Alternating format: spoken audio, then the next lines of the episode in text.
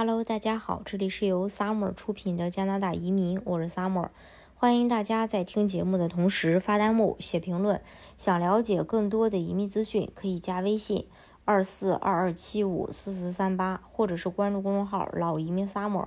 关注国内外最专业的移民交流平台，一起交流移民路上遇到的各种疑难问题，让移民无后顾之忧。枫叶卡呢是加拿大的常住居民身份证明，对于需要长期在加拿大居住、工作和生活的人来说非常重要。如果你已经申请了枫叶卡，但却迟迟未到，而你需要回国，该怎么办？通常情况下，申请枫叶卡需要在加拿大境内等一到三个月才能拿到卡片。但如果申请人的资料有问题，或者需要进一步审查，就可能会导致卡片发放时间延迟。这种情况下，申请人可以通过电话或邮件联系加拿大边境服务署了解具体情况。如果你的枫叶卡迟迟未到，但你需要回国，那么你可以选择向 CBSA，也就是。加拿大边境服务署申请旅行文件，具体的说，你需要填写一个叫做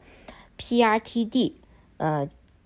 的一个申请表格，也就是这个永居呃 Travel Document，呃，并提交一些必要的文件，比如护照复印件、枫叶卡申请确认信、旅行计划等。呃，这个 PRTD 的申请一般需要四到四到六周的时间才能批准，因此建议你尽早开始申请流程。如果枫叶卡来的晚了，实在等不及，人已经回国了，常用的错误方法有：拜托朋友代收，收到后托人带回国内，或通过邮寄方式寄到中国。加拿大的移民部移民部规定啊，只有第一次申请枫叶卡，也就是第一阶段卡的新移民，由于他们抵达加拿大可能暂时没有永与这个。呃，永久居所允许他们以移民顾问或亲友地址作为新卡的邮寄地址。加拿大枫叶卡应该在加拿大境内发，并且不可以由他人代为邮寄到海外和使用。加拿大人不能在没有委托的情况下持有他人的证件及信用卡、工卡，夫妇也不能。所以邮寄和托人代，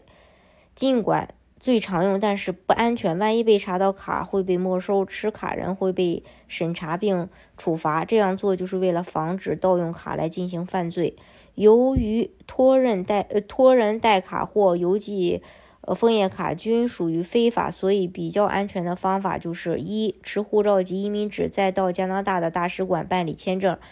但要有证据证明你回国的理由真实。到国内加拿大签证中心申请返加签。呃，如何申请呢？登录网站后，切换到中文页面，申请签证种类下选下面的永久居民旅行证件即可，也就这个 PRTD。简单来说，永久居民没有枫叶卡，在加拿大境外需要返回加拿大都需要申请。初次登录的比较好申请，按照实际情况递交登录纸、申请表格，这个五五二四，叙述原因、缴费，按照提示准备材料，递交申请就可以了。到国内的公证处，其次呢，你还要到国内的公证处公证委托某人带回加拿大枫叶卡。公证的手续当然需要各种这个齐全了，然后凭这份公证再到中国驻加拿大的大使馆办理证明，